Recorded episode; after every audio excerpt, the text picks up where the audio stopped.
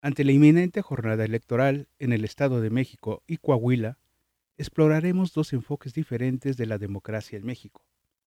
La democracia institucional o la de los partidos políticos y la democracia comunitaria, los contrastes entre ambas y cómo impactan en nuestra sociedad.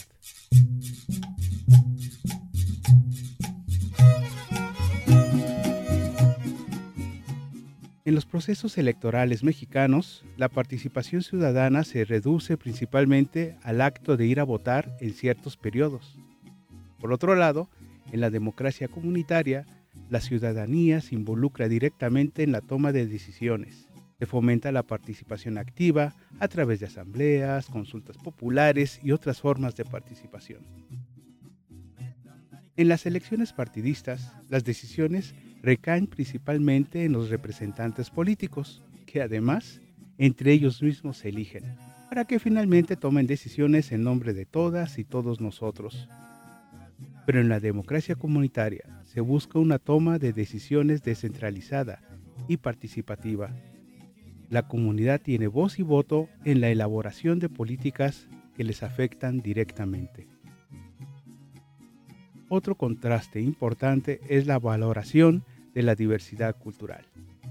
En la democracia de los partidos políticos se busca aplicar las mismas reglas y leyes para todos, sin tener en cuenta necesariamente las diferencias culturales y étnicas.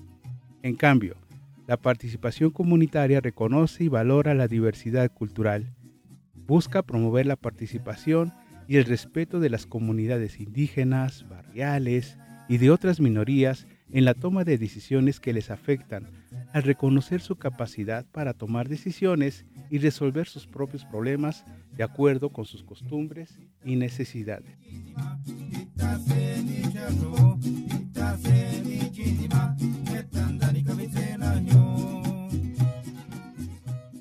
¿Y qué hay más allá de una urna donde se eligió a quien hará el trabajo sucio y además jugoso de gobernar?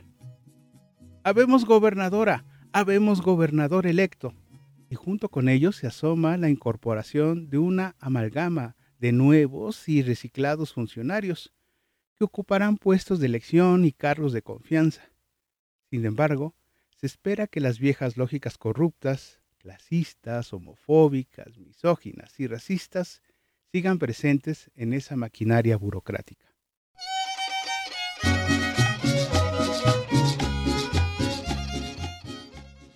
Los partidos políticos en México conceden al amiguismo, al nepotismo y a los liderazgos carismáticos un tinte que no privilegia la profesionalización.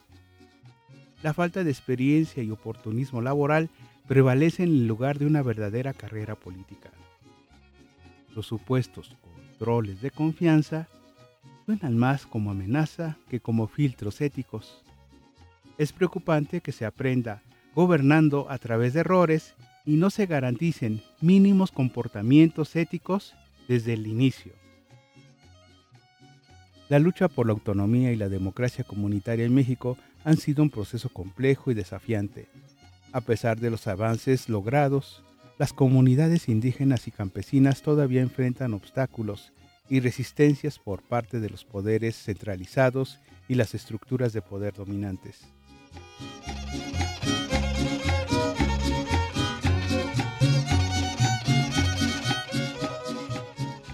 Al final, como le escribió la etnóloga Aitza Miroslava Calixto, las elecciones no son suficientes para cambiar la realidad.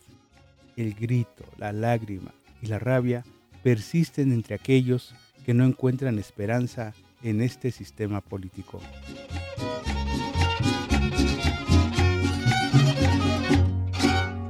Para Radio Guaya, Kino Balú.